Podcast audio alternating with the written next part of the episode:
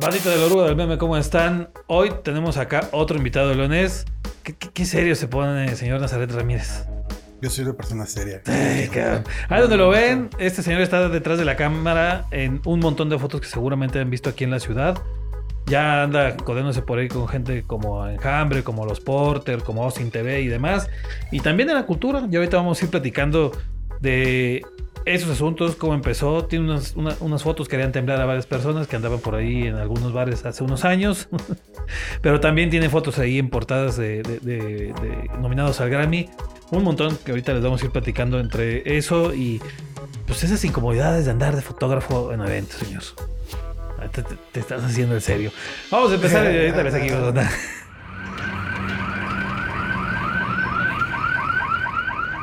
Pues sí, ya estamos aquí con el buen Nasa. Nasa, ¿cómo estás? ¿Qué onda? Qué gusto estar aquí. No saben lo fan que estoy de la droga del meme y, y estar en esta cabina grabando con ustedes me tiene muy emocionado. De, de hecho, por eso lo traje, porque es el único de los invitados que ha dicho eso antes. Eh, así se ganan su boleto para venir. No, no, no.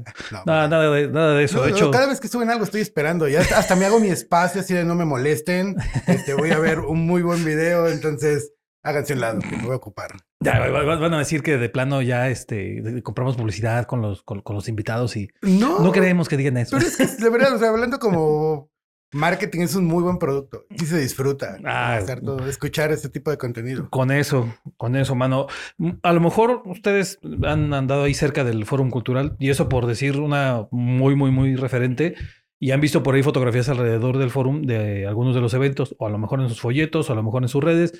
Pues muy buena parte de esas fotos han salido de las manos de este señor que ven ustedes aquí y un montón más que nos que, que, que- que ahorita nos va a ir platicando NASA.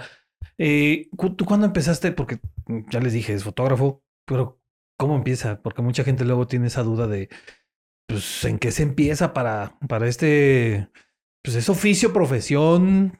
¿O que tú cómo lo consideras, güey? Híjole, es un trabajo. Porque va- vamos a empezar con una con un comentario que mucha gente se queda cuat cuando lo escucha. A ver. La foto para mí no es como una pasión. La foto para mí es un trabajo. O sea, cuando eres, cuando eres, tienes una pasión es no puedo estar viviendo si no tomo fotos, no puedo estar. No, no, no. Sí puedo hacerlo, me gusta mucho, pero si no puedo, no lo hago, no puedo, no, no tomo fotos y ya. Pero eh, yo lo veo más la fotografía como un trabajo, o sea, como algo que me deja para vivir y para comer.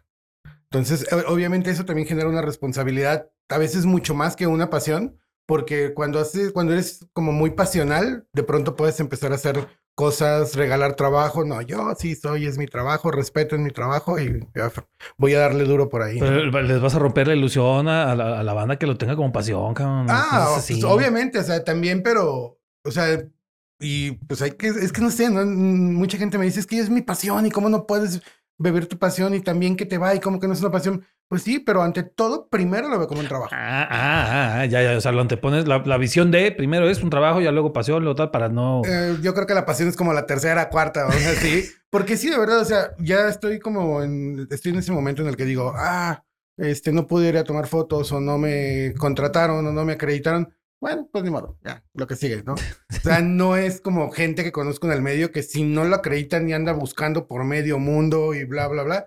No, yo no. Yo sí, de verdad, creo que ya con la madurez que, que, que tengo de tantos años, como que dices, bueno, pues no se pudo y a lo que sigue, ¿no? ¿Cuántos años, a ver, ya, ya hablando de eso y relacionado con lo primero que preguntaba, pues, ¿cuál- ¿cuánto llevas ya? Eh, es bien extraño porque me sé el día en que empecé a tomar fotos, fue un 9 de octubre del 2010 y fue muy interesante porque yo antes de eso había tocado una cámara de fotos, una DSLR, yo creo que cuatro o cinco veces en dos meses. Nunca antes de eso en mi vida había tomado una cámara. Y fue bien raro porque eh, en ese tiempo yo estaba, mis, mejores amigos tenían un bar, se llamaba Monaghan, Uf, mítico bar. sí, sí, sí, este, los, eh, a los que los truenan las rodillas nos vamos a acordar Sí, nos Monaghan. Vamos a acordar de Monaghan. Y en ese, en ese tiempo yo hacía el marketing de Monaghan. Entonces, este, nos hackean las redes sociales y este, abrimos un nuevo Facebook y nosotros buscábamos la forma de acercar gente Sí, a, a nuestras redes. sí, claro. En ese tiempo había varias páginas que, que no sé, de jarra.com y eh, eran muy conocidas acá en León, que tú les pagabas a ellos, ellos llevaban un fotógrafo, tomaban fotos, pero esas redes, esas fotos las subían a sus páginas. y obviamente brandeados con patrocinio de todos lados. Ellos. Entonces nosotros lo que dijimos, güey, bueno, ¿y por qué mejor nosotros no tenemos un fotógrafo? Y todos lo subimos a nuestras redes. Pues sí. Y así fue como empezó. Tuvimos un, un fotógrafo, eh, un arquitecto, gran amigo mío que quiero mucho. Pero de pronto, un mes después, dijo, ¿sabes qué? Esta vida como que no es para mí. Entonces se llega una venta nocturna de una tienda muy conocida. De las que hacen ventas nocturnas. que hacen ventas nocturnas. Y digo, ah, pues me voy a comprar una cámara. ¿Por qué no? Esa fue así como mi, mi, mi decisión. Y compro mi cámara ese 9 de octubre. Y luego, luego ese día llego a tomar fotos a una banda. Y fue así como algo bien interesante porque pues yo lo que quería era hacer fotos de la fiesta, ¿no? Sí. de hecho me aventé pues, hasta el 2017 siendo fotógrafo de bares. Pero a mí mi, mi, el comprarme una cámara era para agarrar el cotorreo y tener fotos con mis amigos, ¿no? Pero en ese bar, pues obviamente había bandas viernes y sábados, venían a tocar de toda la República, y de pronto empiezo a tomar fotos de, la, de, las, de, las, de los artistas, ¿no? Y me doy cuenta que me empieza a gustar, ¿no? Sí, sí, sí. Cuando empieza todo este boom. ¿Cuál fue la primera banda? ¿Te acuerdas? Ya que te acuerdas de día, a ver. Me acuerdo, eh, es que la verdad no me acuerdo porque fue una banda de covers. Pero la siguiente banda fue eh, Le Buchelets. Una banda de Psycho, no, no me acuerdo cuál es la definición correcta, sí, pero sí, es sí, era, por ese muy under. Ya. Ni modo. Sí, sí, sí, sí, las, Es que sí iban, y era el tipo de bandas que iba ya al Monaghan, ¿no? O sea, bien, bien indies, bien under. Pues es que ahí, ahí conocí muchas bandas con las que luego terminé trabajando, como Enjambre, este, alguna vez también estuvo ahí Jumbo, que, son bandas con las que he hecho ya varias cosas, que he tomado fotos para sus discos, que he viajado con ellos. Eh, ese, ese Monaghan abrió, era un, palacio de la música. Sí, sí, sí, sobre todo, para esa, esa, corriente. Y era súper reconocido en México. Sí. sí, pues era el más conocido de, de, ser ciudad o de las ciudades más grandes. Pues ya, ya, era un referente de, va, vas a León al Monaghan. Sí. Y te lo digo porque yo no vivía en León en ese rato, andaba en, en Morelia. Y hasta ya sabíamos qué pedo con el Monaghan. Sí, no, hay muchas bandas que ahora que, que, conozco me dicen, sí, Monaghan, todavía sigue. Y yo, déjame, te, déjame te platico. que ya... déjame te cuento. ya, entonces em, em, empiezas así como dices, pues, pues, pues para, como parte de trabajo, de hecho, pues ahí está, ¿no? Como las relaciones. Y luego se empieza a, a, expandir a más. ¿Cuánto, ¿Cuánto duraste en el, me dijiste, del 2000 hasta el 2017, pero ¿desde qué año? Desde el 2010. No manches, sí, sí fue un buen rato ahí, pero pues es que sí se foguea. Este, es que, ahorita que, que, ya estoy como, traigo mucha experiencia eh. y estoy ahorita pasando por un momento en el que estoy, tengo tres estudiantes, tres chavas que, que están aprendiendo fotografía. Eh, lo que les decía es que yo creo que fue la mejor escuela haber pasado por tantos bares, porque hoy llegas a un concierto y hay super luces y iluminación, wow, wow, pero ve y toma fotos a un bar.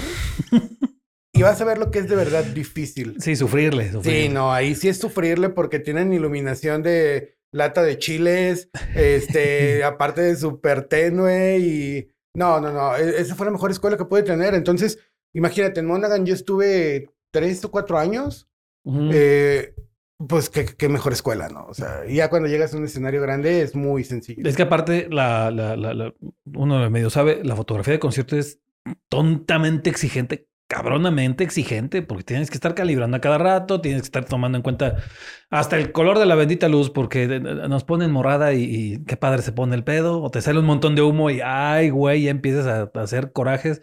Es muy exigente este tipo de foto, digo, a diferencia de, pues, de lo de estudio, a lo mejor de, de, cosas urbanas, pues la luz te pone a sudar de todas las temperaturas. Y esa siempre es una, es una pelea entre los fotógrafos de estudio y los fotógrafos de concierto, porque los fotógrafos de estudio dicen, ay, qué difícil puede ser, que no sabes la técnica.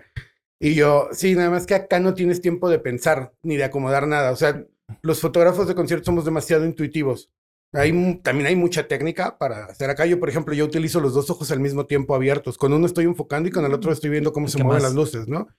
y, y, y, lo difícil de la fotografía de concierto es que pues no tienes tiempo de, no puedes acomodar a una persona para que salga con una pose, no puedes poner la iluminación que quieres. El humo es el peor enemigo que podemos tener. Este, la saturación de colores, porque de pronto te ponen unos escenarios, unos rojos, así más poder, unos azules.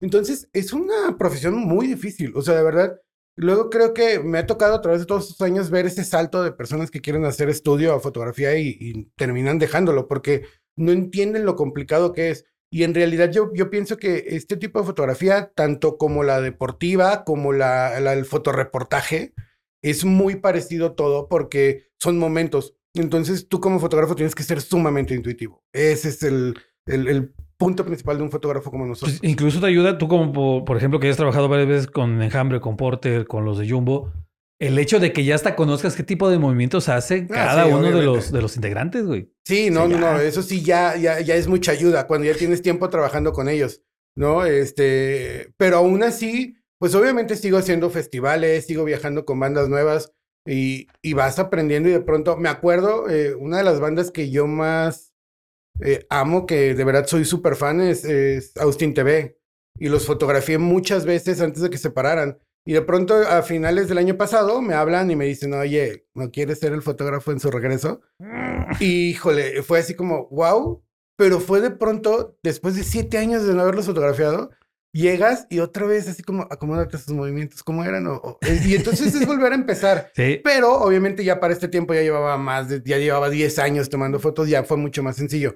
Pero sí, por ejemplo, acabo de regresar del Festival Machaca en Monterrey y, y hay bandas que nunca había fotografiado, que obviamente sí, sí conocía, pero fue como, es, eh, es difícil. Pero ya con la experiencia también que tienes por estos años, no es No tan es complicado. Tan difícil, ¿no? No es- Cuando llegas y... y- sigue siendo difícil, pero ya no es tan complicado, pero sigue siendo difícil. Sí, sí, güey. De- de- después de ese lapso en los bares, ¿cómo fue que ya empiezas a, a meterte a otras ondas, güey? Es que, eh, haz de cuenta que todo está a la par de los bares.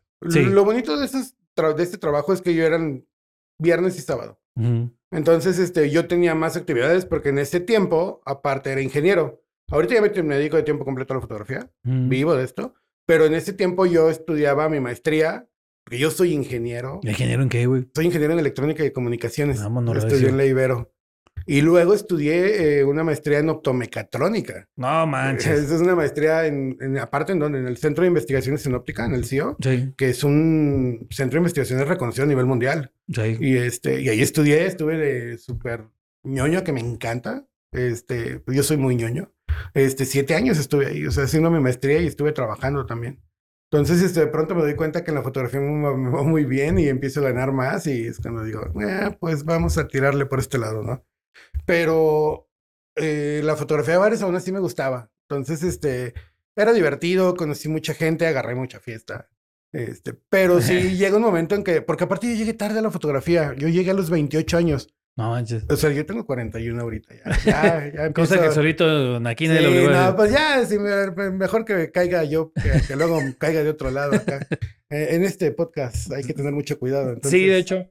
eh, entonces, este, pues sí, ya llegué yo grande, llegué con una madurez a la foto. Entonces, este, sí, llegó a que tuve en el 2017, fue un momento de ya, no puedo seguir con este ritmo de vida fiestero y fue cuando me retiro. Pero también al mismo tiempo, eh, para el 2000, ¿qué fue? 2015, 2014, perdón. Ujú, Llega la invitación de trabajar para el Fórum Cultural Guanajuato. ujú. Y eso me cambia totalmente la vida. Porque yo, yo venía de una familia que a lo mejor no es culta de esa de libros y de conocer. Y, no, era culta del popular, ¿no? Sí, Tuve la oportunidad de viajar por muchísimos pueblitos, de conocer la cultura mexicana y empaparme de ella. Entonces, cuando llego al, al Fórum Cultural, fue un mundo completamente diferente para mí, ¿no? O sea, yo no sabía ni que era una orquesta sinfónica, no sabía sobre teatro, no sabía nada. No. Pero eh, ahí terminé tomando fotos y, y- y he ido aprendiendo y me he ido especializando y ahora me especializo en la danza. Entonces, este, sí hacía más cosas, pero eh, yo creo que aprendí mucho en los bares porque también algo que aprendí y que siempre les, es- les enseño a los fotógrafos es haz relaciones públicas. Son importantísimas. Entonces, la fotografía de los bares me enseñó muchas cosas, pero lo que más me enseñó fue hacer relaciones públicas. Sí, pues es que ahí va un montón de gente de Todo, ¿no? sí. Entonces, luego no sabes con quién, a quién le andas tomando foto y ¿me la pasas? A ver, deja ver, espérate, güey, cálmate, cálmate. Sí, sí, pero igual te enseñas a, a lidiar con ellos, ¿no? Digo, tienes en primera lidiar con borrachitos a estar. Ah, no, yo creo que es, es bien raro porque mucha gente me dice. ¿por qué no haces bodas? Y yo, ah, Yo creo que quedé tan marcado de los borrachos. Pero aparte es diferente. O sea, yo siento que los borrachos en un bar, pues ya llegaba y empezaba a molestar y yo, sí, tengo un shot y ya me perdía, ¿no? Sí. En lo que se tomaba el shot. Pero en una boda, porque nada más he hecho dos bodas, una fue la de mi hermano, pero la otra fue de un conocido y no me quedaron ganas porque aguantar un No, borracho güey. en una, en una boda es diferente. ¿Los borrachos de bodas son más castrosos? Sí, No, no que sean más castrosos, pero en Entonces- el bar yo podía agarrar el cotorreo y así Ya. como perderte, ¿no? Pero acá tú eras el fotógrafo y te pagaban por eso y cómo zafártele a alguien, ¿no? Entonces nunca pude hacer bodas porque mi primera mala experiencia con un borracho en una boda fue lo que dijo, bye, no quiero volver a hacer bodas en mi vida. ¿Por qué? ¿Qué te hizo que pedo? Ah, pues es que luego, ah, mira, voy a ser sincero también. A veces eh, la gente no respeta mucho el trabajo, no respeta mucho a los fotógrafos. Piensan muchas veces que somos como empleados mm. y vas a hacer lo que yo diga. Por mi tragas. Ah, exacto. O sea, sí me ha pasado muchas veces y me ha No, pasado en todos los aspectos. O sea, horror, no solo en esas bodas, sino en esa boda, sino también en el mismo trabajo como fotógrafo de conciertos. Sí. eh, hay gente que, que no aprecia como el arte de lo que hacemos. Y bueno, tú eres fotógrafo también. y me imagino que te ha pasado en la nota, ¿no? O sea, de, eres un simple fotógrafo. Sí, pero ¿eso qué? O sea, entonces sí, a veces esa parte es bien complicado porque Sí. estamos pasando también por una etapa en, el, en la digitalización de los medios que como ya es muy fácil tener imagen con un celular, Sí. sabes, siento que pierden más el respeto por los fotógrafos. Sí, sí, no, esta dinámica de que ya con cualquier celular. Bueno, lo- la ven en el celular y piensan que la, esta foto está bien chida, no le partas mala de tu cámara. Pero ya los que le sabemos un poquito más, pues, pues no, o sea, se ve No, bonito en tu celular, pero después vas a ver qué diferencia hay, ¿no?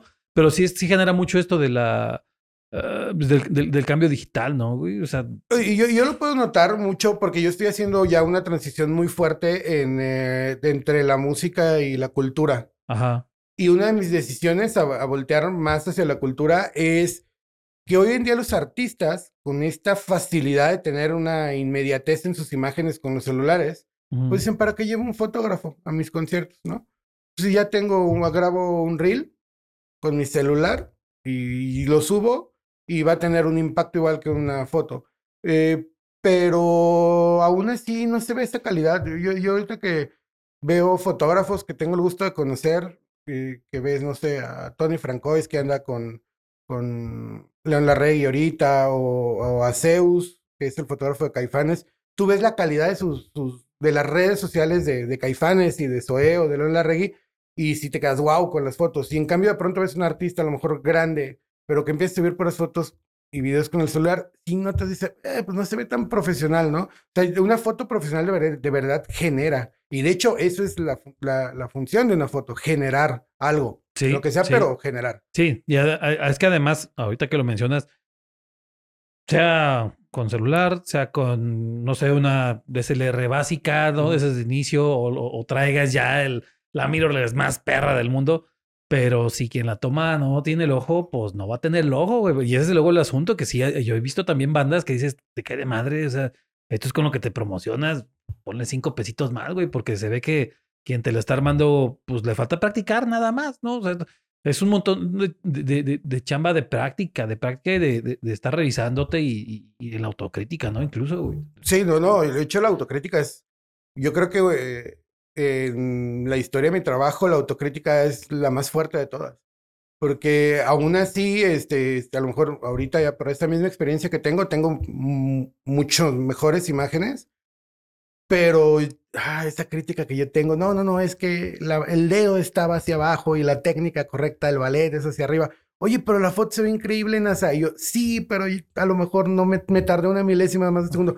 Soy, soy el peor crítico de mi trabajo. Oye, ¿has visto fotos tuyas? O sea, ahorita has visto fotos tuyas de las primeras, ¿no? ¿Y qué- qué- Ah, qué de hecho, mis hablando primeras fotos están en mi Facebook.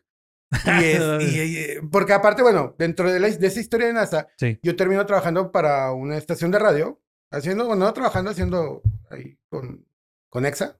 Hicimos algunas cosas y este, muchos años. Y yo me acuerdo que terminé en un concierto de ellos. Pero terminé en un concierto de ellos después de a las dos semanas de haber estado ahí. O sea, yo, yo seguía sin saber nada de fotografía. Yo llegué con mi camarita, la más básica, y este. ¿Qué cámara era, güey? Una de 3100 de Nikon.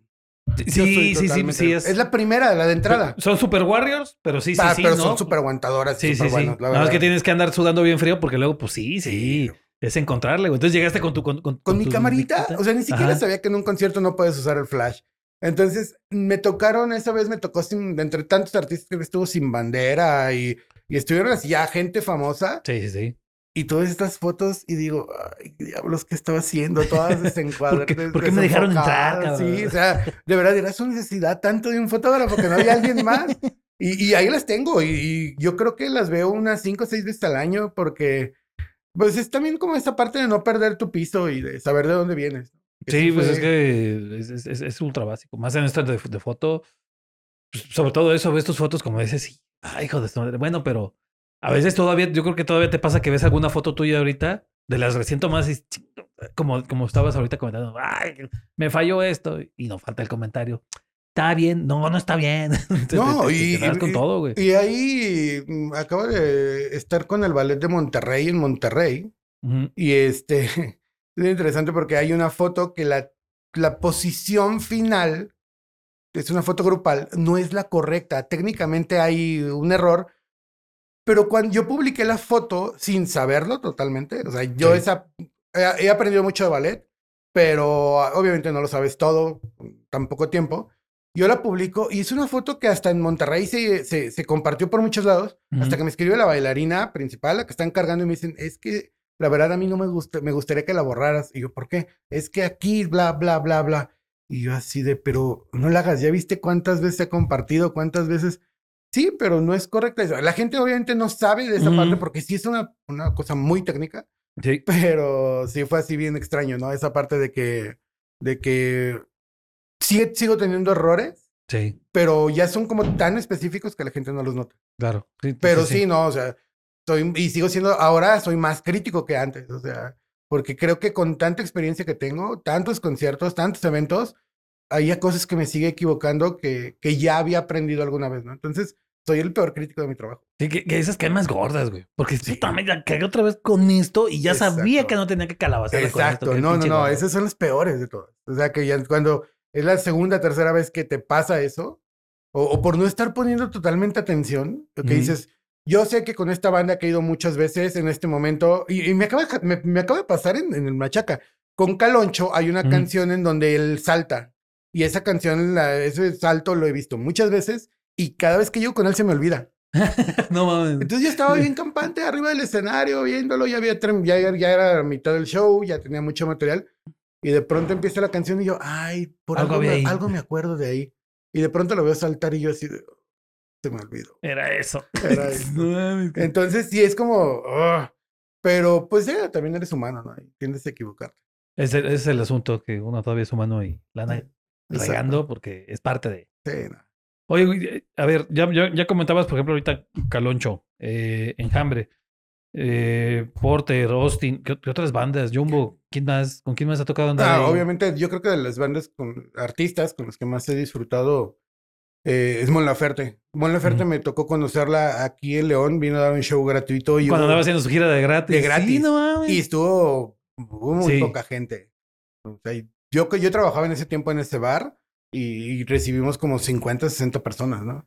Y, y lo más chido es que se soltó un showzazo, ¿no? O sea, no sé si tú estuviste ahí, pero... a mí me tocó, pero en esa misma gira, pero en. Morelia. Eh, eh, sí era- muy tenía bueno. poquita gente y ella arriba de la batería, eh, saltando entre la gente.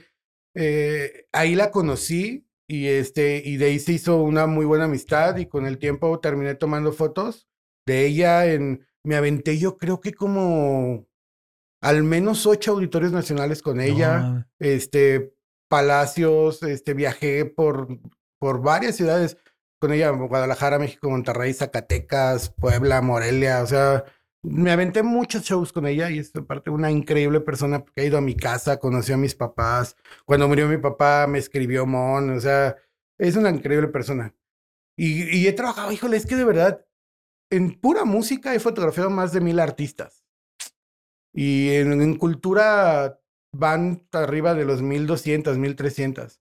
Ya, no, Pero, o sea, no, he trabajado para demasiada gente, que sí son 13 años en esto de la música. Tienes guardadas este, las, las fotos. O sea, ¿qué tanto tienes de, de- de espacio Todo. almacenado? Pero, Desde ¿y mi cuán- prim- ¿Cuánto le echas que Ah, tienes? eh, despacio, Teras. eh, tengo 16 teras. Seas y aparte lo tengo duplicado. Ah, no mames. O sea, tengo casi, ahorita tengo dis- 40 teras en discos y este, y todo lo tengo duplicado. ¿De, de- de cuántos, ¿De cuántos teras cada disco? ¿De dos o de cuatro? No, tengo, te- es que el problema es que tengo discos chiquitos, tengo de, ¿qué son 512? Entonces tengo cajas completas. Sí, de no, mames. Etiquetados y este disco es todo. Porque aparte ya son de estado sólido. Es que Sí. estoy, acabo de migrar a estado sólido. Mm. Entonces, este, porque sí, no, antes tenía, digo, discos de 4 teras o de 8 teras. Pero una vez se me cayó uno y empezó a fallar, alcancé a recuperar todo, pero dije, ay, le voy a invertir un poquito más en ir comprando discos chiquitos Sí. de, de, de medio tera de estado De sólido. estado sólido. Sí, Pero- sí, sí, porque ¿qué tal duele cuando... eh, ahorita fue un disco de estos, ¿no? Y lo alcanzaste a salvar. Pero no sé si te ha tocado que una de esas, por error, borres alguna tarjeta, güey. Híjole, el destino ha sido muy bueno conmigo y nunca ha pasado eso. Ah, no, entonces, no, madre, güey. Esa es una de las Tienes que vivir la humillación de borrar tus fotos, güey. No, no manches, nunca me ha pasado eso. o sea, nunca he perdido una memoria, nunca se me ha borrado nada. Eh, no, nunca. Pero Nunca. llegado, has llegado sin memoria. Ah, no, no, no. O sea, yo he hecho eh, rico a los Oxos comprándoles memorias. O sea, tengo en la, en la caja portamemorias, tengo al menos 60. Porque a cada rato olvido las memorias y ahí voy corriendo a un Oxxo a comprar una. Sí, sí, sí, las de emergencia. Con Sí, que luego- no, pero aparte, te digo, los he hecho ricos. Lo que es eso y las tapitas de los lentes. Ah, sí. No, yo Ah, creo que ya soy, ya debería ser socio mayoritario de Nikon en el Ya compra por mayoría de pinche caja. Sí, no, cada ratito las pierdo. Por cierto, si escucharon, este, nada, es Team Nikon, este, lo siento a la gente de Canon, pero pues bueno, aquí no nos gusta que salten piojos del. No, no, es cierto. Ese, ese mame es un clásico, estar de chingando la madre a los de otra marca. es- justamente, bueno, hace el año pasado empecé a hacer videos de, sobre foto de conciertos. Lo tuve que dejar porque no me sentía como bien en cuanto a que es muy difícil hacer video. Pero he estado estos meses trabajando con gente de, de la industria de, de- del TikTok. Eh, bueno, más bien con su gente que lo hace. Mm. Conozco ya varios influencers y, y me llevaron a tra- trabajar con ellos y me empecé a, hacer, a conocer el flujo de trabajo y ya voy a regresar a hacer TikToks. Pero en uno de esos les, les decía, el, uno de los que voy a hacer es, ¿qué es mejor? Canon, Nikon o Sony. Y este, y va a estar bien chido porque al fin y al cabo yo les digo, hoy en día tú tomas una foto, cada una tiene su, uno, el, en Canon es más cálido, Nikon es más frío y Sony tiene menos ruido. Pero lo metes a Photoshop y termina siendo lo mismo, Sí, sí, sí, sí. la verdad. Sí, o sea, sí, ahí síganse peleando. ¿no? O sea, Sí, no. Ya ahorita, hoy, hoy, hoy en día sí ya es una cosa más de estar de pinche socarrón. O sea, nomás Sí. por chingar. la neta. Aunque la verdad sí hay ventajas de Nikon. Por experiencia, Nikon. Pero bueno, pero también hay desventajas. No, no está bonito que son tan caros los pinches accesorios. Ah, lo que pasa no es que, mira, lo voy a soltar de una vez ya para que se le lleven la exclusiva. La cosa de Nikon es que Nikon es más aguantador. Sí. Es, un, eh, tiene mejor calidad en sus productos.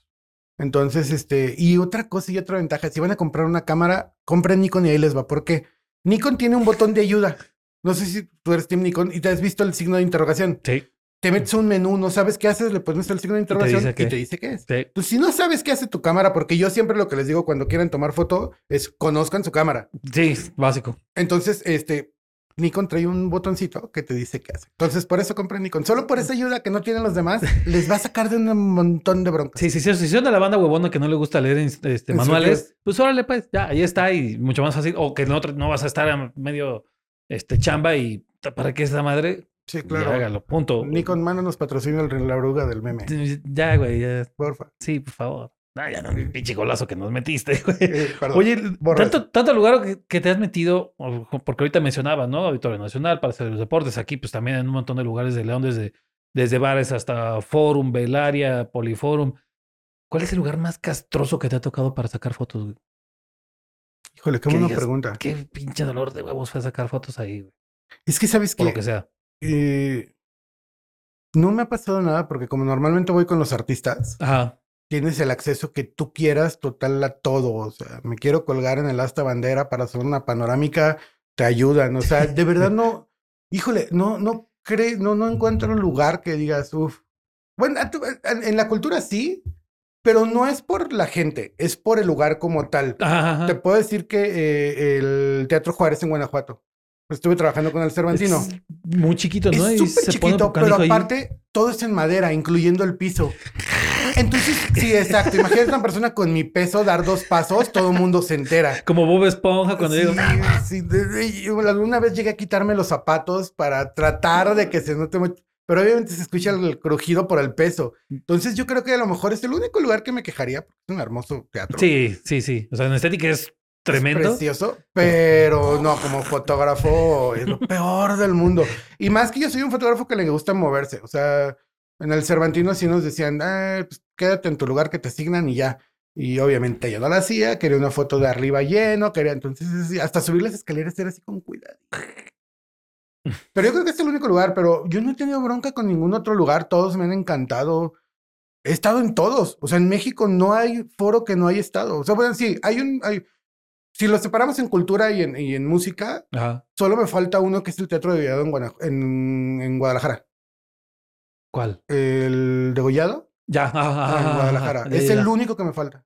En Guadalajara he estado en todos, en Monterrey he estado en todos, en México he estado en todos. Ya tocó en Bellas Artes también, güey. ¿Mandé? Bellas Artes ya también. Sí, en diciembre del año pasado estuve en Bellas Artes. Nada más que, no, no, que no saben, tuve un pequeño problema ahí de salud mental y me retiré de las redes tres, cuatro meses. Y este, pero en ese lapso estuve con el ballet folclórico de Amalia Hernández tomando fotos. Que pues. En Bellas Artes. Y de hecho, ya ayer que estuve con ellos, porque inauguramos una exposición. Suéltala de una vez. Sí, te iba a preguntar, ¿inauguraron una exposición dónde? Ah, que ayer se inauguró una exposición en las. En la galería abierta de las rejas de Chapultepec. Eh, que aparte para mí es un, todo un honor porque e, es tal vez el más grande de mis sueños exponer ahí. Porque ahí han expuesto los mejores fotógrafos de cultura de México. Entonces, que te inviten a una exposición, eh, a que tus fotos las veas en Chapultepec, que es así como, wow, o sea, no, no cualquiera, no es fácil. Y además estoy exponiendo un tema de un ballet que es el ballet emblemático de México. El ballet que más ha viajado de México por todo el mundo. Y este, y, ver tus fotos de algo tan importante ahí es como, wow. Sí, pues es un referente nacional del país. y aparte es uno de los ballets más conocidos a nivel mundial. O sea, cualquier país que llegas, es el ballet folclórico de México, wow, ya, o sea, siempre está lleno, siempre hay mucha gente. Eh, pues los llevan, eh, acaban de estar en Dubai en algo de turismo de México, el mismo México los lleva, o sea, el, el, ¿cómo se llama? El gobierno de México los lleva, o sea, es el máximo referente de la cultura mexicana. Ya, y ahorita, ahorita, nos regresamos a eso de la expo, y entonces estabas platicando esa parte, ¿no? De, este, les tomaste fotos en Bellas Artes, ayer andabas en esa inauguración. Eh, Bellas Artes es, es, es hermoso, o sea, yo, yo llegué, fue en diciembre, porque hice las fotos que salieron en la publicidad y en las redes del ballet en el, para la temporada del Castillo de Chapultepec, que se llama Navidades. Eh, vine a, al... Ah, es que, ¿sabes? Eh, vine a hacerlo de Navidades, perdón, fui a hacerlo de Navidades.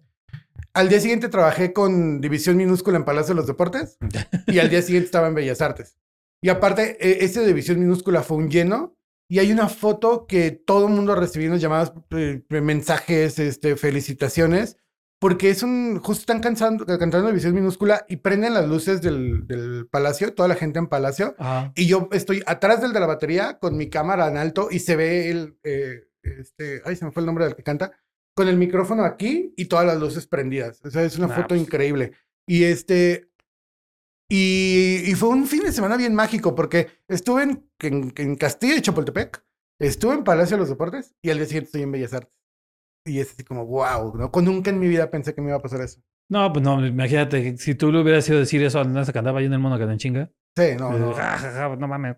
No, o sea, de hecho, yo, yo ser fotógrafo de conciertos, creo que nunca lo sentía hasta dos años después. Ella lo mía el, el desmadre, el el alcoholito. Se pone chido. Se pone chido el ambiente y están mis amigos. Y yo soy el que tengo el poder sobre todos al día siguiente porque yo tengo las fotos. Oye, ¿te acuerdas de que hiciste ayer? No. Mira, pues, tengo un recuerdo. Entonces, no, o sea, de verdad, yo nunca vi la fotografía de conciertos como algún trabajo, como algo, era el desmadre, nada más. Pero ahora, ¿quién lo diría, no? ahora sí es mi trabajo. Y la ingeniería es mi hobby, porque hago, sigo haciendo cosas en ingeniería, pero ya es más un hobby. Estoy muy metido en el área de realidad aumentada. Mm. Tengo una empresa donde generamos contenido de realidad aumentada para artistas, para festivales, para cosas. Ah, pues es, es, es un pedo relacionado, pero... Muy diferente. Pues, está en la otra banqueta, ¿no? Van en la misma calle, pero en la otra banqueta. Porque, sí, sí, sí. y hay que aprovechar todos esos contactos que tengo. Pues también, también. Digo, después de tanto año y estar ahí desvelándote la chingada. Pues, sí, no. Pero sí, o sea, nunca me imaginé, o sea, la verdad, ese NASA de aquel tiempo que dos veces estuvo a punto de dejar la, la fotografía. ¿Por qué? Ah, porque sabes que León es una ciudad que le, le, le encanta a la gente criticar las cosas. No, casi no. No, aquí no, no para nada. Este, entonces sí, sí recibí como dos, dos críticas muy mala leche. Porque yo nunca estudié foto. O sea, yo soy un fotógrafo de la calle, de esos que eh, aprendió a usar la cámara porque le picaba y porque leía el manual y porque, pues cuando estábamos hablando del 2010, no había como tantos tutoriales en YouTube, no había nada. Entonces, aparte, en ese tiempo no es como ahora que levantas una piedra y salen 10 fotógrafos. Simón. Por la facilidad que hay para comprar equipo. En ese tiempo, en el 2010, no, no había esa facilidad. Entonces, pues obviamente la gente que estudió y que tenía un recorrido y una carrera, no veía con buenos ojos que llegara alguien que se compró la cámara por juego y que la fotografía a lo mejor no le daba la importancia. Yo sí le daba la importancia, pero para ellos era sacrilegio, ¿no? Ajá, o sea, ellos pensaban que tú no le dabas la importancia, ¿no? Ajá. Que, ah, yo, yo, yo era muy ñoño y el día siguiente veía mis fotos y por qué no me gusta esto. Le daba mucho tiempo, mm, pero no era como darle esa importancia pública. Y al mismo tiempo, pues obviamente no tenía esa ceremonialidad con esos fotógrafos de, ah, sí, señor fotógrafo, ¿cómo está usted? Y yo así de... Déjeme sobar el lomo. Ah, Sí, no, o más Un fuerte. masajito, algo, le traigo café. O sea, sus, sus pies están bien. sí es como, en ese tiempo sí era muy marcado el que, el que no estudiaba no era buen fotógrafo. Ajá. Entonces, este, hubo un día que me criticaron espantosamente. Lo peor que no era por mi trabajo, sino era por mi persona. Ya. Y me pegó mucho. Entonces, yo sí agarré a, a una gran amiga que tenía en ese tiempo, que es, que es de una camada, aparte muy interesante de gente que ha triunfado en León en diferentes aspectos. Ella es- tiene una marca de zapato que muy importante. eh, y que está ya están en la Ciudad de México y les va muy bien. Pero yo le digo, oye, Fuchs, porque es que la verdad quiero dejar la foto. O sea, ya no aguanto a la gente que me esté criticando. Y, y esa noche terminé llorando con ella. Y me dijo, no, no lo dejes, no lo dejes. Y, y ahí sigo, ¿no? La segunda vez fue lo mismo, Ya. otra crítica igual. Y como que me agarraron en mis momentos de tristeza y también ya lo andaba dejando. Todo eso fue entre los primeros tres años, porque ya después empiezas a ver que te, te empieza a ir bien y tú empiezas a ver que esas críticas son más una envidia que otra cosa. Y hoy, créeme lo que, que, eh, que sé manejar muy bien todas esas críticas porque te das cuenta cuando es alguien envidioso a cuando es alguien que te critica por el trabajo. Y, y, eh, y ahora muy poca gente me critica por mi trabajo y más me piden consejos. Y ya son muy pocas las críticas. Entonces, este, pero ya aprendes a manejarlas con la experiencia también. Pues ahora sí que se aprende a ver de, de- de dónde viene para saber cómo tomarla, ¿no? Exacto. La Sí, también de quién viene. o sea. La agar- Ahora, hace rato lo mencionaste, ¿no? Que te echaste un parón. güey. O sea, ¿de, de, de dónde, de dónde se sale algo así, güey? Porque luego la gente pensaría, pero pues si te estaba yendo chido, estabas en los conciertos, la chingada, pues ¿qué pedo? ¿Qué, qué pasó, güey? O sea, ¿De dónde sale algo así de, de- de- tomar la decisión de tomar un parón tal cual? Híjole, es bien interesante porque mi papá muere hace dos años, hay cosas que no había superado. Obviamente, como les dije desde el principio, yo soy bien ñoño y soy bien metido con mi trabajo y, y empecé a dejar al lado mi vida personal. O sea, ahorita acabo de bajar, ya van 25 kilos, este, pero llegué a pesar 140 kilos. Este, no tenía un, comía, no tragaba literalmente, o sea, eh, no hacía deporte, me aventé 10 años sin hacer ni un, ni un sprint, así, o sea, no hacía nada de No, deporte. más, que, más que para correr a lo mejor de un lado a otro del escenario, güey, ¿no? Exacto, Y era- y máximo. no, y llegaba máximo. bofeado, o sea, no, no, no, entonces, este, y voy a hacer algo bien sincero porque yo nunca pensé que me iba a pasar, y me pasó, Eh, me pegó el ego. Voy a decir, o sea, cuando llegas a trabajar con tanta gente importante, a mí, para mí, siempre había sido como muy importante que la gente viera mi trabajo. O sea, la pandemia empiezo a salir en muchas entrevistas, en muchos podcasts, y, y de pronto te das cuenta que, que me gusta la atención. O sea, porque siempre el trabajo de NASA, ¿no? Pero nunca te das cuenta. O sea, te empieza a ganar eso de, ay, pues están hablando de Jesús de Nazaret. Y, y me empezó a ganar y, de verdad se me fue para arriba el ego. Y, pero también siempre he sido tan autocrítico que yo me empiezo a dar cuenta que no es correcto y no es, empiezo a hacer como comentarios medios mamoncitos, criticando el trabajo de los demás cuando yo no criticaba el trabajo. Siempre era el que aportaba algo, pero no criticaba. Es muy diferente. Es muy diferente. Y este, y, y como que todo se llenó, el vaso se llenó y digo, me voy a detener, no puedo seguir Pero, ¿hubo, aquí. hubo algún evento que fue con que, que- que te dio la patada que dijiste, "Ah, cabrón, aquí ya valió madre? Eh, sí, un viaje con, con Enjambre a la Ciudad de México. Que hay cosas que, que pasaron y eso fue lo que detonó todo. O sea, ahí fue donde digo, no, ya basta, yo no soy así, ¿qué está pasando? Y, y te digo, o sea, no era solo este evento, sino era Sí, sí, todo lo que estaba pasando. Este, y no, fue cuando digo, tengo que detener y, y termino con el psicólogo. Yo era de los que decía que el psicólogo era para la gente débil. Esa era mi, mi visión de los psicólogos. Te salió la generación de cemento, güey. Sí, sí, sí. Pero es esa generación donde tú no te rompes, ¿no? Y este, y termino con un increíble psicólogo que me ha estado apoyando mucho tiempo. Bueno, ya terminé con él, pero muchos meses de trabajo con él, cada semana, yo era cada semana ir con él. Y, y es bien interesante porque obviamente cambia mi mentalidad de vida y de pronto empiezo a manejar, a aprender a manejar mi frustración y el saber manejar la frustración y la ansiedad me ayuda a que por primera vez en mi vida pueda llevar una dieta, que por primera vez pueda hacer ejercicio y, y pues por eso este cambio tan fuerte, ¿no? He aprendido mucho con él. O sea, a mí, literalmente, una persona me mandó, me dijo, tienes que ir al psicólogo. Y lo hice porque, ah, por la anécdota. Y ahora, y fue la mejor decisión de mi vida haber ido con el psicólogo. No, pues es que es, es- es- es- como dices, no llega un momento en el que te orilla bien, cabrón. Sí, no, no, no. Yo, yo de verdad, yo- venimos de esa generación donde tú no debes de ser débil.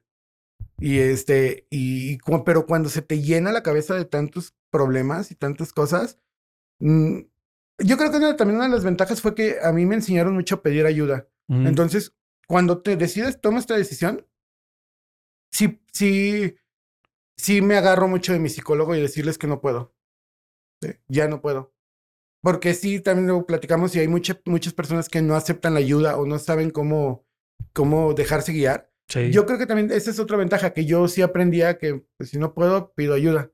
Pero sí, no, fue la mejor decisión haber terminado con el psicólogo y, y ahora regreso, que ya llevo desde febrero que regresé a esto y, y es bien padre que toda la gente te ve y sí te ve súper increíblemente feliz. Y yo creo que eso mismo ha traído porque llevo tres meses haciendo grandes cosas, trabajando con Isaac Hernández, el mejor bailarín del mundo, con las mejores compañías de ballet, en festivales, en grandes conciertos y cosas que se vienen. Y dices, órale, como que este cambio también atrajo muchas cosas buenas a mi vida. Pues sí, es que luego te, te, te, vas alejando de oportunidades, ¿no? No te das cuenta y, y, por estar en ese, en ese enredo de, de- cosas, pues se te van o, No, o y- las alejas, güey. Y es, y es bien interesante porque aparte, yo pensé que me iba a quedar solo y, y de pronto empieza a recibir muchos mensajes, porque yo dejo, no cierro mis redes, Sí. pero no publico nada ni veo nada.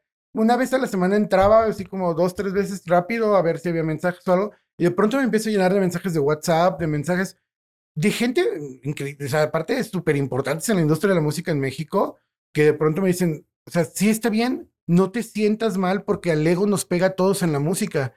Si tú no has pasado por el ego en la música, no has vivido la música. Solo que aprende de ella, aprende de estos momentos y deja el ego a un lado. Pero el ego es algo que porque lo, por lo que vas a pasar, porque a mí me pesaba mucho esa parte del ego, ¿no? Sí. Y este, y, y fue increíble recibir tantas muestras de apoyo. Yo sí, la verdad, yo pensé que me iba a dejar de la música y nadie se iba a acordar de mí. Y no. Entonces te regresas con una energía renovada, renovada increíble. Sí, pues eso es un súper aliviane que, que, que, que haya el apoyo, ¿no? Si no, pues estás bien torcido. Sí, no. Estás súper quemado. Oye, ahorita, regresándome a lo de la expo en las rejas, se inauguró entonces, digo, o sea, estamos grabando, casi nunca digo cuándo grabamos, pero ya ni pedo. 19 de junio, entonces ayer 18 apenas inauguraron esa expo. Sí, ayer se inauguró la expo, está hasta el 17 de agosto, si no tengo, si no recuerdo, va a durar poco. Está para los que les toque la Ciudad de México por algo, échense una vuelta. Sí, no, aparte son unos cuatro, es una, es un, una exposición eh, histórica, porque es sobre los 70 años del ballet de Mal Hernández. La gran, hay muchas fotos sobre los 70 años de, de, de- documental, de fotografía de, del archivo histórico que tienen ellos, pero hay una sección, hay varias fotos dedicadas al, al ballet actual. Mm. Y en, es- en esa parte participamos cuatro fotógrafos, cuatro grandes, bueno, tres grandes fotógrafos y yo, este, con fotos muy, muy increíbles. Y de verdad, dense una vuelta porque ese espacio eh, es lo mejor que hay en México. Para un fotógrafo cultural o documental es, es, es tu sueño.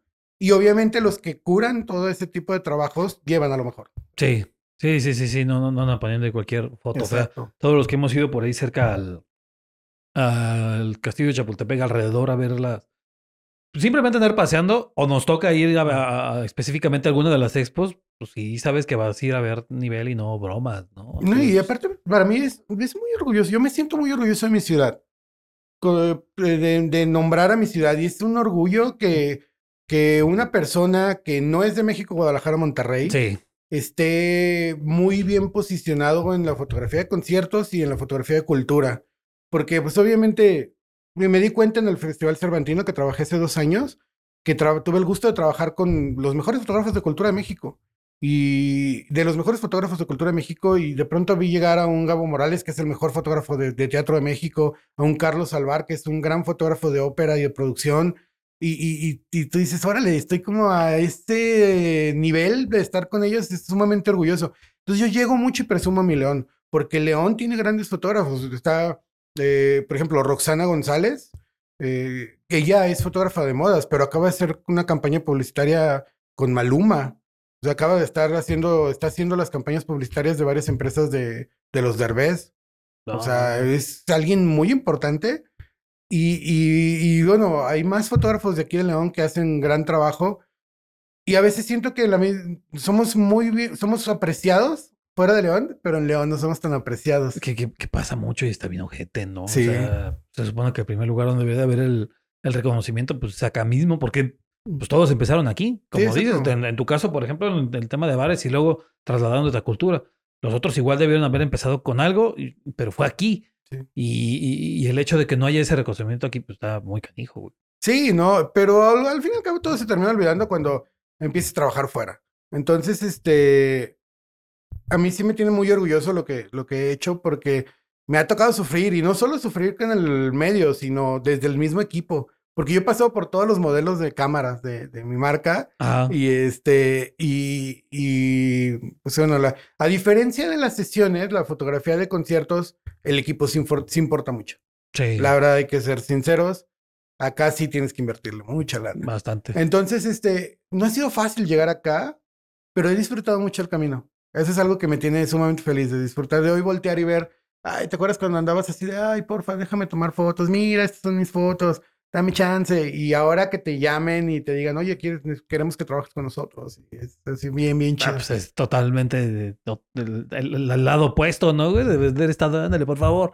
A que ahora te digan, ¿puedes? ¿Puedes? No, porque la agendita te has de traer, está chida. No, está bien chida. La neta, se vienen, se, se vienen muchas cosas. Y más que no solo hago cultura, hago eh, conciertos, pero llevo prácticamente dos años que empecé a hacer fotografía eh, industrial. O sea, la Mm. parte de congresos y de eh, eventos, Convenciones y convenciones, y, reuniones. todo eso, reuniones, empresa- eh, perdón, fotografía empresarial. Sí. Y híjole, también se me da mucho, porque al fin y al cabo también termina haciendo cosas de eventos.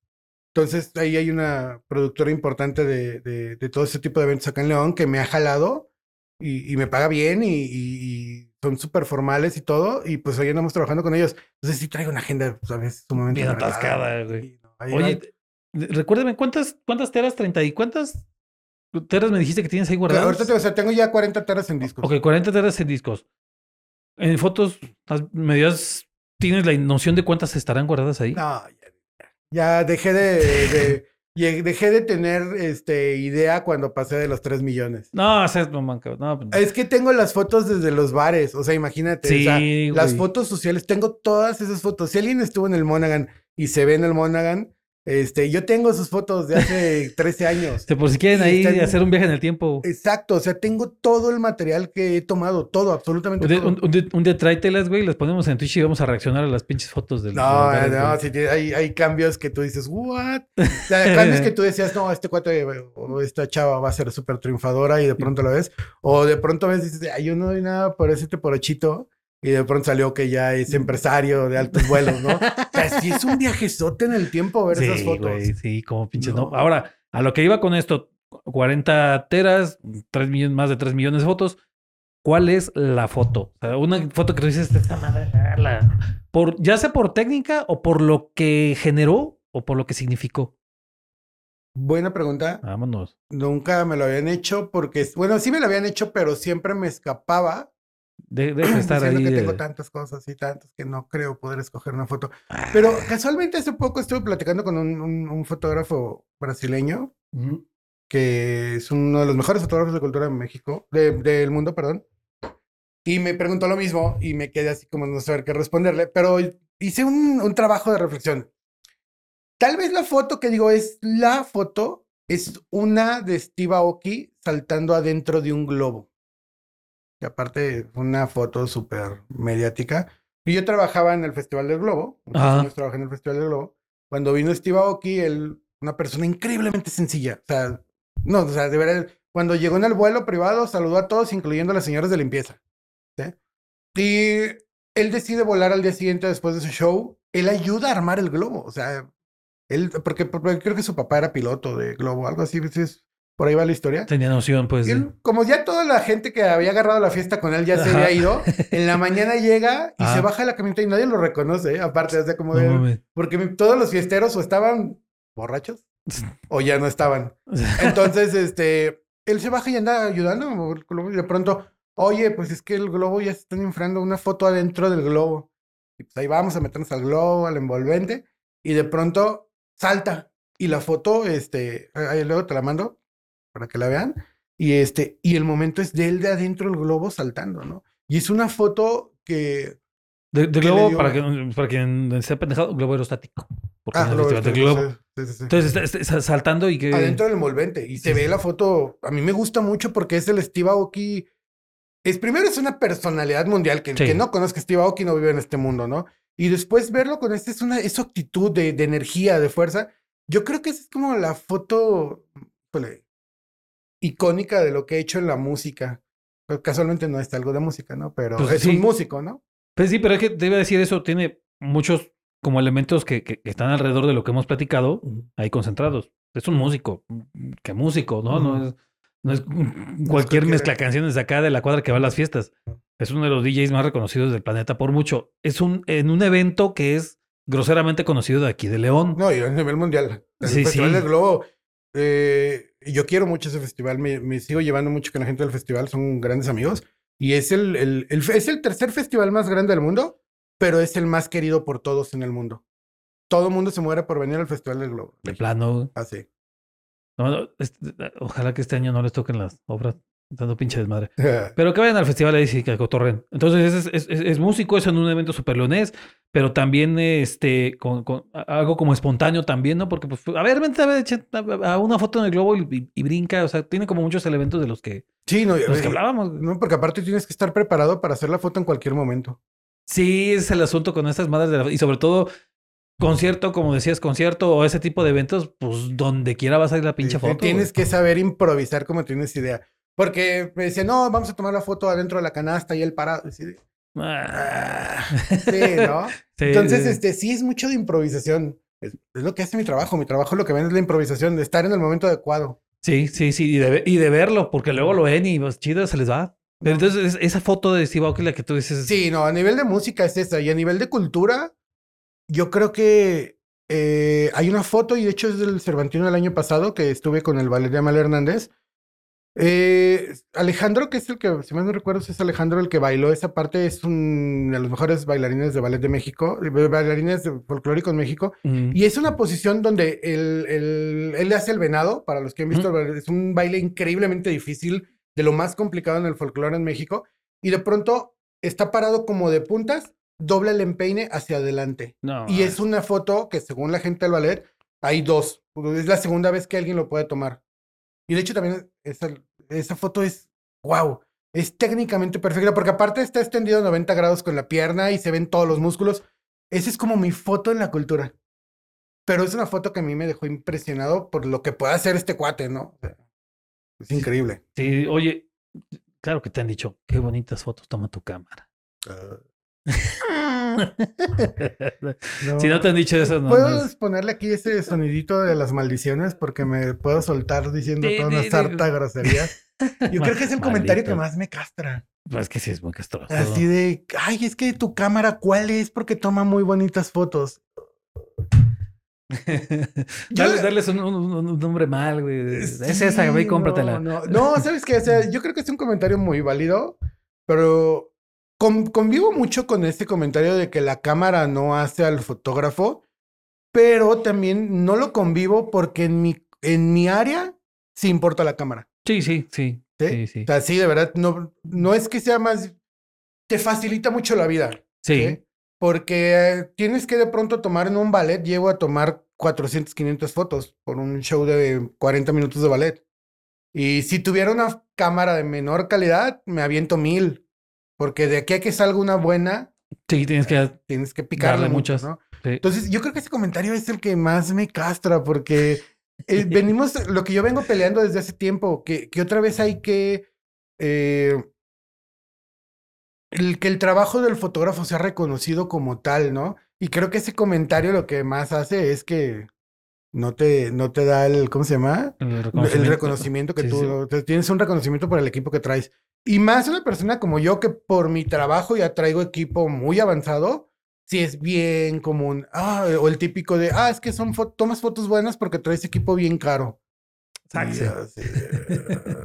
Pero bueno, es el comentario que más me castra. Sí, verdad. sí, sí, sí, cae gordo. Cae Que- gordo. Sí, cae gordito. Sí, pero es lo que luego les digo, he tenido la oportunidad de dar una plática, una conferencia y un taller varias veces. Y les digo, tenemos a, la- a los chavos que van empezando, eh, no se agüiten porque yo cuando llegué a mi primer concierto fuera de León fue a Guadalajara y me tocó estar entre puros fotógrafos con sus telefotos y sus monstruos. Yo con mi camarita, con esa misma primera cámara que tuve. Y sí te sentías bien feo. ¿Qué lente, tra- qué traía, güey? ¿Manda? ¿Qué lente Ah, traía? traía el, ¿El 1855? el 1855. Esa madre es. Es un, es un arma, literalmente, porque Sí. te hace sacar buenas fotos y te permite defenderte si te asaltan. Entonces, este, es muy funcional. Además, además. Entonces, este, pero ya acababa de comprar el telefoto más barato de Nikon, el, si más no recuerdo, el 70 300. 300. sí, sí, sí, sí. Este, que es un telefoto que en ese tiempo, ahorita ya está más caro, pero en ese tiempo me salió como en 6 mil pesos. Sí, sí. Ahorita Sí, ya está como en barato. 16, 17. Todo, todo lo de fotografía subió de una manera loca, güey. De una manera loca. Lentes que compramos en 3.500, 4.000 baros y ahorita los ves 9.000. ¡Ay! No sí, mames, no, cara! yo sí me quedé así de, "Ay". Digo, pero aparte me asusto cuando, cuando traigo un lente de 60 mil pesos, ¿no? O sea, digo, ah, es que quiero este lente chiquito. Y yo me acuerdo que lo vi, eh, hay un, un 50 milímetros 1.8, que es muy bonito para hacer foto en la documental en la calle. Sí. Ah, yo me acuerdo que lo vi en 2 mil pesos. Deja, voy, 5 mil pesos. ¡Oh, ¿Qué? Está carísimo. Y así volteas y todo esto el equipo que tienes y dices, ay, por favor. Pero sí subió mucho el equipo. de. Demasiado, demasiado.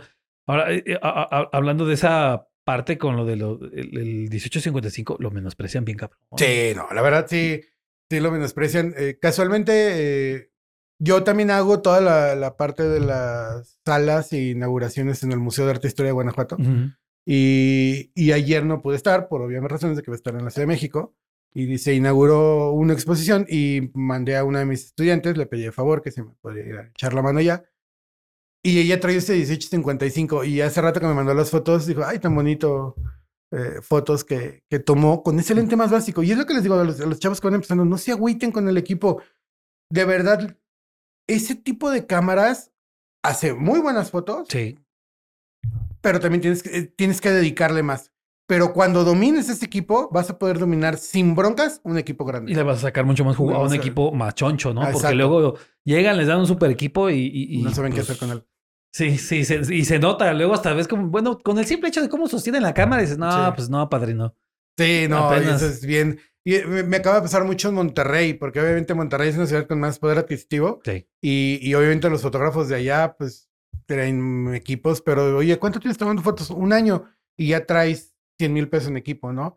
Y, y, y ya cuando ves cómo empiezan a tomar fotos, te quedas así de, Ah, sí tienes. "Ay, amigo. Sí tienes el año, pero Sí, pues se chambea, güey. empezar desde abajo, ¿eh? Y de hecho es algo que yo les digo mucho a, a la gente que se acerca conmigo. Yo no doy clases, Ujú. de hecho, yo escojo a, a quien le voy a dar clase.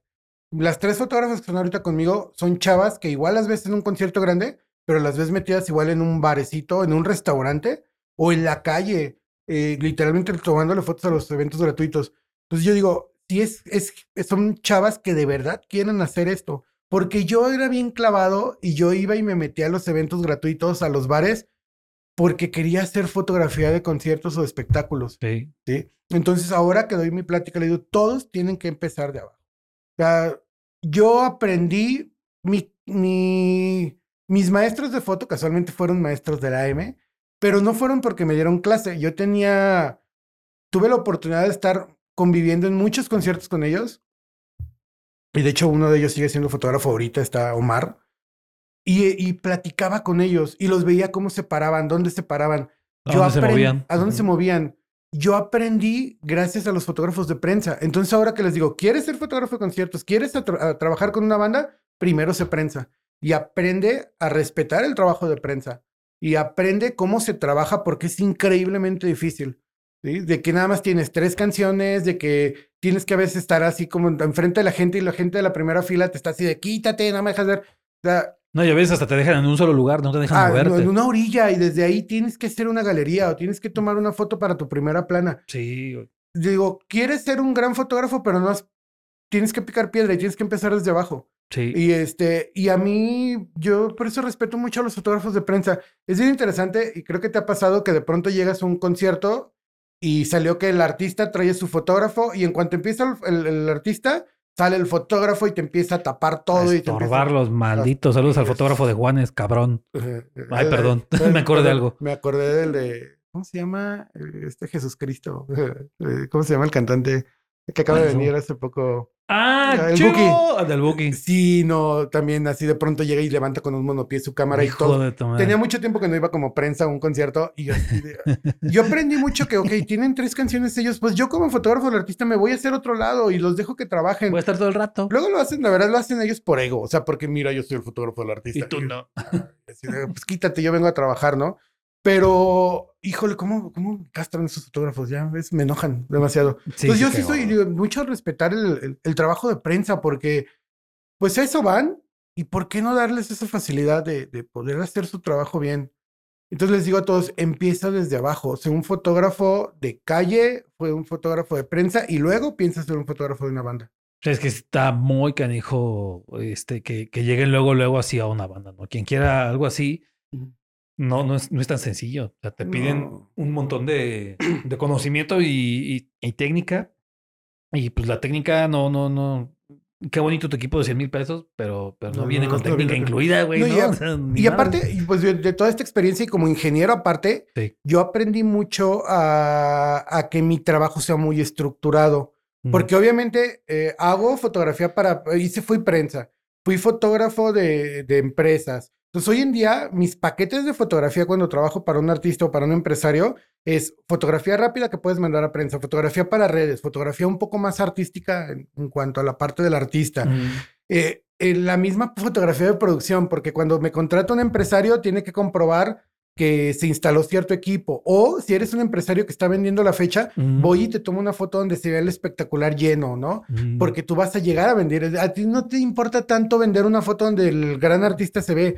Te importa venderte o co- co- como un empresario que va a llenar ese espectáculo, ¿no? Sí, sí, son muy diferentes necesidades. Entonces, esas necesidades las he ido aprendiendo con el tiempo, pero porque he trabajado en todas las áreas. Entonces, lo que les digo a todos, ¿quieres empezar como fotógrafo en esto? Métete desde lo más abajo, búscate algún medio que te pueda acreditar y, y por ahí empiézale. Pues sí. Oye, y te- también te ha tocado el de. Ay, pero pues ese trabajo. Nomás, tomo- nomás aprietas un botón. Ah, sí, no. De- es que sí, nada más aprietas el botón, ¿no? Ah, o sea, por ejemplo, ahorita que estuve en, el- en, en- en Machaca, en Monterrey, eh, ya la verdad también me volví un poco más y viejo con la edad, te vas cansando. Dices que quise disfrutar más este festival y nada más fotografía a 11 bandas. Nada más, no mames. No ¿Cómo que nada más, güey. ¿Cuántos Me aventé un Vive Latino con 26 bandas. No seas cabrón. O sea, y la verdad sí disfruté mucho este festival, pero aún así caminé 27 kilómetros. Ay, güey. En un solecito de 40 grados centígrados. ahí se pone- sabroso, ¿no? este, pero aún así, o sea, dicen, ay, nada más apretar el botón, no, o sea, no saben todo lo que hay detrás porque eh, tienes que llegar físicamente preparado, este, y luego es bien interesante porque mi trabajo yo terminaba con artistas que andábamos de gira y todos se iban, a lo mejor, ya, ya, los artistas con los que he trabajado no son muy fiesteros, pero sí te ibas a cenar o sí te ibas a, a disfrutar, echar chevecita en el camerino. Y no, yo estaba en chinga bajando las fotos porque había que mandar a redes, había que mandar a prensa. Entonces, Mm. mientras mucha gente ya se puede dar el lujo de descansar, yo empiezo. Es cuando mi empieza la trabajo. parte más pelada. Sí, luego, porque ¿no? aparte eso de, a lo mejor sí tomas fotos muy bonitas, pero escoge 10 nada más. Me No, pasa mucho en el mames. teatro que me encanta, especialmente cuando vienen las compañías de danza, Sí. que dices, no la hagas ahí, tengo 100 fotos muy buenas, pero ¿Cómo de redes nada más necesitamos 15 y escoge las 15. Entonces, es- eh, eh, a veces tardo más en escoger que yo no edito las fotos, es hago un ligero retoque. Yo no, la edición no se me da, no sé usar Photoshop. Entonces, yo lo que hice fue aprender mejor la técnica de usando la cámara, Sí. como es la vieja escuela, de que la foto tiene que salir bien desde el principio. Sí. Entonces, este. Tardo, no, no, no tengo muchas broncas con la edición, pero en las elecciones donde ay, a veces estoy así de igual, igual. ¿Qué, hago? Que, que se supone que ahora hay estas inteligencias artificiales que hacen eso, güey. No, de hecho, justamente pues me estoy metiendo mucho en la inteligencia artificial como buen ingeniero y, y ya, ya uso, ya estoy usando herramientas de inteligencia artificial espe- especialmente para el ruido de las cámaras cuando es muy oscuro. Este, cuando a lo mejor hay fotos que puedes recuperar que, que están sobrequemadas, hay herramientas de, de inteligencia artificial que te pueden ayudar a quitar eso quemado de la piel. Simón. Es, es muy interesante, pero para mi trabajo no va a ser muy útil porque son tardados los procesos al fin y al cabo. Sí, hay que meterte en línea, hay que subir una imagen, hay que hacer muchas cosas, ¿no? Pero no, o obviamente la fotografía va a influir, la, la inteligencia artificial va a influir muchísimo en la fotografía, pero siento que no va a influir tanto en estas áreas de la fotografía de inmediatez o, o de en, en lugar. Va a influir mucho en la fotografía de estudio, en muchas otras áreas donde pues tienes la planeación. Y pues obviamente acá no puedes llegar a inventar de esta es la foto del artista en tal lugar porque no se va a poder. No, no, ni madres, ni madres. Oye, ya me dijiste cuál es la foto, pero la, o la más random que tenga, que si digas, ¿cómo madres tengo eso ahí? Alguna foto que te acuerdas que en una revisada de archivos, de pronto encontraste y dije, no mames, ¿cómo está eso ahí? ¿Y cómo la saqué? ¿O de dónde salió? Es que ahí sí no te, ahí sí, ya también me han hecho esa pregunta y no la puedo contestar porque soy tan crítico de mi trabajo que lo que no me gusta no se va para afuera. Borrado. Ajá, o sea, no hay una foto que digas es súper random, pero me gusta. No, no hay. O sea, si, si no es algo relativo al trabajo, no hay. Es que no, no, no, no. No tengo nada. O sea, todo lo que tengo es algo que me gusta y que es bueno y hasta ahí. ¿Y, y alguna foto que de, que de alguien más que, que la viste y dijiste, qué pinche envidia, güey, que te acuerdes? Porque luego sí pasa, que con fotos dices, no mames, ¿cómo Es- hiciste, güey? Sí, no, eh, me ha pasado y me pasa relativamente muy seguido. Me pasó en Monterrey con, con una foto de. Tuve la oportunidad de fotografiar a Nelly Furtado. Ujú. Y este. Y por estar entre la choncha arriba del escenario haciéndome menso, de pronto hace un movimiento que tiene una foto súper sensual. Y una de las fotógrafas también del festival sí tiene esa foto. Y yo digo, wow, o sea, es así como. Estabas ahí. Estaba, y estabas sí, sí ahí. me pasa mucho eso, ¿eh? O sea, de, convivo con un círculo muy selecto de fotógrafos en México. Son grandes fotógrafos, son... Yo, fíjate que es bien chido porque yo me llevo bien con todo ese círculo. Todo el mundo me aprecia mucho y yo los aprecio mucho. Y este, y si de pronto lo veo así de, ah, porque no estuve parado ahí, si tenía todo el acceso y ya veo al otro fotógrafo o fotógrafa ahí, este, arriba del, en el, en el momento exacto, ¿no?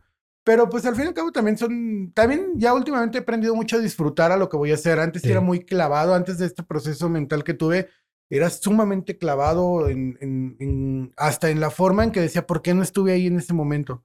Ahora ya dijo, ay, también voy a disfrutar, ¿no? O sea, tienes dos horas para tomar o sea, espectáculos de hora y media, dos horas para hacer fotos. O sea, tampoco no te estreses así de, de, de, de por qué estar tan estresado. No va a valer tanta madre. Oye, eh, a todos nos pasa con, incluso en relaciones personales, que de pronto ves a alguien y ah, se ve medio mamón y ya cuando lo tratas, ah, no mames, es bien chido.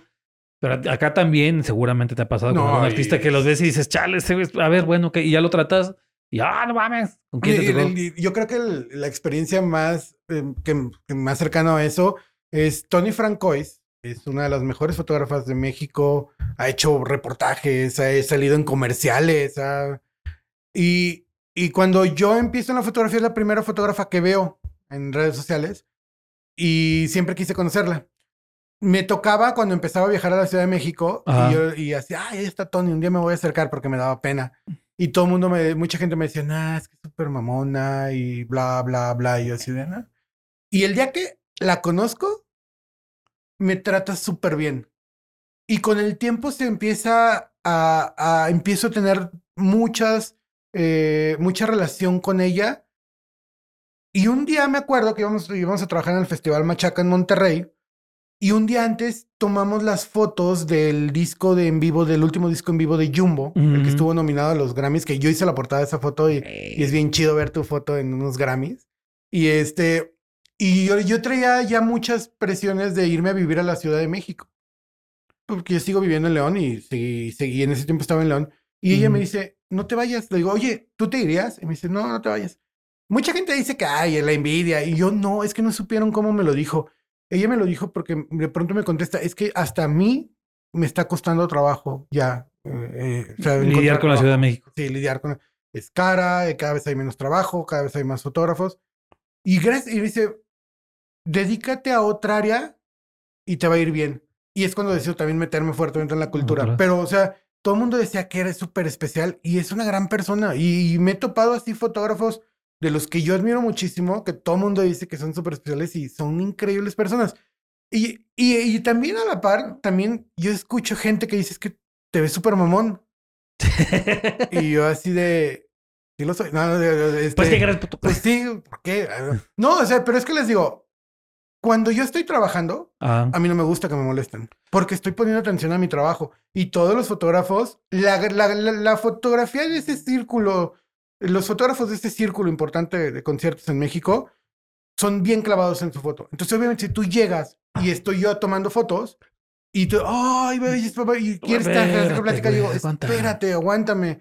Y este, y si es bien conocido que antes y después, bueno, no antes, porque casi nunca salgo antes de un concierto, pero después del concierto, lo que quieras hablamos, pero durante el concierto, aguántame así. Entonces, obviamente lo toman a mal, ¿no? sí. Entonces, es lo mismo que yo les digo cuando me, me hacen esta pregunta. No es que sean mamones, pero si vas y lo buscas al momento del concierto, pues obviamente no te va a poner atención. Y no es que sea mamón, simplemente está trabajando. Está chambeando. No, Sí. no estés molestando. güey. No molesten y no le den de comer a los fotógrafos cuando están trabajando, porque comer también nos distrae, entonces.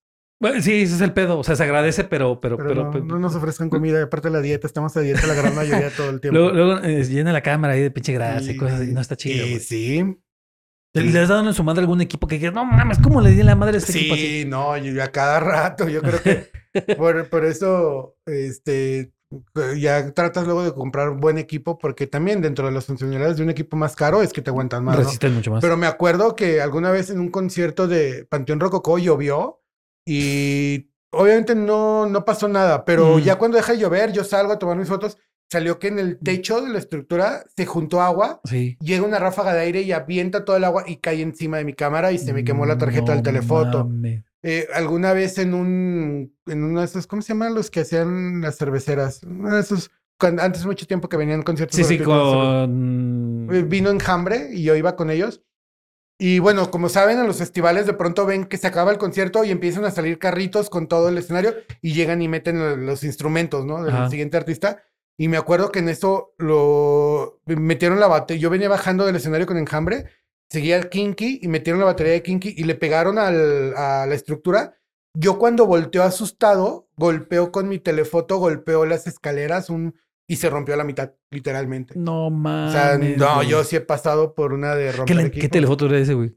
No, era ese el ¿El barato. 70-300? Ese barato, todo mundo dice, es que era equipo barato. No. lo rompí güey. dos veces y le quemé la, la tarjeta dos Y lo veces. reparaste, güey. Y sigue jalando. No mames. y, lo, y lo tiene mi mejor amigo. Y sigue jalando y Sí, sigue sí, sí. tomando fotos con él. O sea, para, para que vean lo importante que es el, el- o sea, los equipos, que aunque sean los más económicos, son aguantadores. Sí, sí, sí, O sí. sea, sí, ese sí. telefoto tiene 13 años. Ay, cabrón. Y lo sigue usando y sigue tomando muy buenas fotos mi amigo. Sí, le- le- les tienes que meter unos trancazos durísimos para que de plano ya las den, pero sí son. No, no, el- el- se ven las, eh, las rayas de que lo han reparado varias veces y sigue jalando bien chido, la neta. Igual tengo un flash, el único flash que he comprado, porque en la fotografía de conciertos no usamos flash. No. Ese lo, lo degollé alguna vez en una, en una peda. Me giro y había un borracho que levantó la mano y me rompió el telefoto. Lo he quemado dos veces, este, el, el bulbo. Le quemé también la tarjeta. Esta última estuvo espectacular porque nadie pensaba que me lo iban a reparar. Y en un, en un localito aquí en León me lo repararon. Hace, pues fue en el 2016 y sigue jalando porque ahorita que estoy haciendo empresarial ya lo volví a usar Sí, ya se usa. y sigue jalando re bien. O sea, dices. "Ah", pero nada, yo sí roto equipos al por mayor. Eh. Sí, sí, digo, para que también la banda luego, los que a lo mejor andan en esto y ya, ya le dieron en su madre algún lente o así. O sea, es, es parte de la chamba, güey. ¿no? Sí, no, es bien normalote, no tienen ni idea. Luego también ponerse uno a repararlo, porque dices, no mames, a ver, me urge, y te pones a, a- a desarmar chingaderas. Y Fíjate que una de las ventajas de ser ingeniero es que, por ejemplo, yo le doy mantenimiento a mi propio equipo. Entonces, pero sí, este tipo de cosas no. Obviamente no yo lo iba a reparar yo. Sí, es que se pone bien cabrón. Pero sí, no, no. Es bien normal, ¿eh? Que se echen el equipo. Si no fueras fotógrafo, ¿qué serías? Ingeniero. Me gusta, me, me gustaba lo que Sí. hacía. O sea, y tanto así que sigo haciendo ingeniería, porque el, la realidad aumentada incluye muchas matemáticas y procesamiento y programación y hay mucho trabajo atrás. Pero vi una oportunidad y la tomé. Y, y, pero aparte, yo sé que esta oportunidad se va a acabar. No, aunque seas el mejor ingeniero del mundo, algún día se va a acabar, ¿no? Va a llegar alguien mejor que tú o, el tiempo, simplemente, ¿no? Entonces, por eso estoy buscando hacer otras cosas y por eso empecé con la, empresa donde diseñamos contenido de realidad aumentada. Eh, hace, tuve, mi mamá fue 41, 43 años maestra de primaria y yo dije toda mi vida no voy a ser maestro, guácala. eh". Y por azares del destino, Ya estás dando clase, güey. eh, empecé, ahorita no estoy dando clase, sí. pero antes de la pandemia, un amigo, yo hacía siempre, le ayudaba en voluntariados a veces de dar clases de matemáticas. Y, y me dicen, ah, vente, vamos a, te- me llevó a un, a un ¿sabes? Ujú. Y terminando clases ahí, de pronto me enamoré de dar clases. Ah, O ¿verdad? sea, está bien chido dar clase. ¿De qué dabas clases de mate? Eh, empecé dando laboratorio para la capacitación para el trabajo, Mm. que aparte es una materia que me gusta dar mucho porque pues yo tengo mucha experiencia de vida en trabajos, porque he pasado por muchos trabajos y por muchas cosas. Y luego ya me metieron al área de todo lo que son ciencias exactas, matemáticas, este, programación, eh, eh, toda la parte de tecnologías de la información y todo eso. Mm. Pero está bien chido porque me, me... tengo la facilidad de llevarme con los jóvenes. Qué comentario de viejo acabo de aventarme. Me llevo bien con la Me chaviza. llevo bien con la chaviza. Este, y me llevo muy bien con ellos. Y aparte es bien interesante porque eh, de pronto ven al, al profe, pero de pronto ven al, al profe, al, al fotógrafo. Y te los ganas también bien fácil, ¿no? O sea, ya cuando dices, no, esto- hoy voy a ir al concierto de tal. Y tú, no, profe, llévenos. Y es como una manera de interactuar muy diferente a lo que hago, porque lo que hago es, un- la carrera del fotógrafo es sumamente solitaria. Es, Sí. es un problema. O sea, la, la gente piensa, ay, te la pasas de fiesta y, y, y viajando. Y yo, híjole, en el 2018 viajé casi a todos los estados de la República y no visité ni una sola ciudad. Es par, llegas Sí, sí. a las 7, 8 de la mañana, eh, 10 de la mañana, eh, vas al, te estás un ratito en el hotel, te vas a- al soundcheck. Si tienes suerte, no tienes que ir a ruedas de prensa o firmas de autógrafo, regresas al hotel, si no, regresas rápido a bañarte y te vas al concierto, termina el concierto, cenas y te vas a dormir temprano porque sales a las 4 de la mañana a otra ciudad donde vas a hacer lo mismo. Entonces imagínate viajar por todo México y no poder visitar nada. Sí, sí, sí. Vi- Viajar por todo México y no conocerlo. Exacto. Y Qué luego pelado, vive, cuando vas con artistas grandes, el círculo eh, social es tan cerrado porque no, los fans no son malos, pero a veces ese ser fan los se des- desgarran que pueden llegar a lastimar a alguien. O sea, de que por llegar a empujar para tomarse una foto pasan cosas. Siempre los círculos son muy cerrados. Entonces yo no tengo la posibilidad de convivir con mucha gente porque voy con el círculo del artista. Entonces, este, también por eso es sumamente solitario.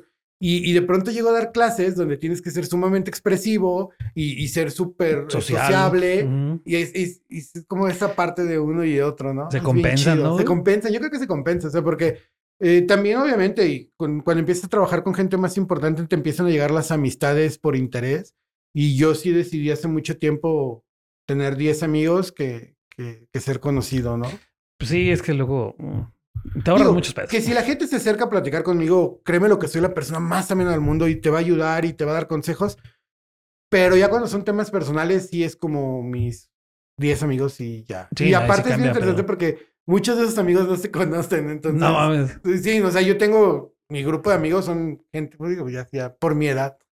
Ya mi- la mayoría de mis amigos ya están casados, con hijos, en su segundo matrimonio, divorciados. Entonces, este, pues ya no conviven mucho, ¿no? Y yo, Sí. Pues relativamente digo, soy grande, pero tengo mucha energía y me sigo sintiendo joven y, puedo hacer muchas más cosas que ahora me dicen chaborruco, pero yo tengo muchos conocidos que son ruco jóvenes, ¿no?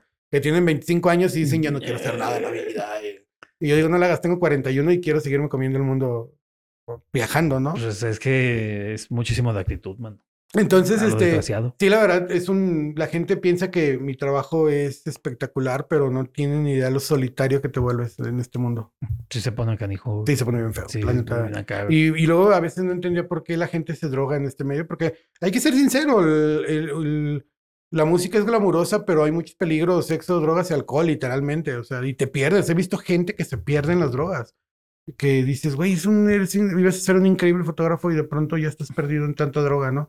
Y, y no entendía por qué se les hacía tan fácil, pero después de ver ese mundo de soledad, dices, no, ahora entiendo Por por, qué entraron ahí. Ajá. O sea, sí tienen un montón de riesgos. Sí, sí, imagínate ser un artista que de pronto me tocó alguna vez con algún artista que fuimos a comer a una plaza, ella ya era medianamente conocida, la reconocieron y tuvo que terminar en el baño porque eran tantos que ya no podían ni dejarla comer a gusto.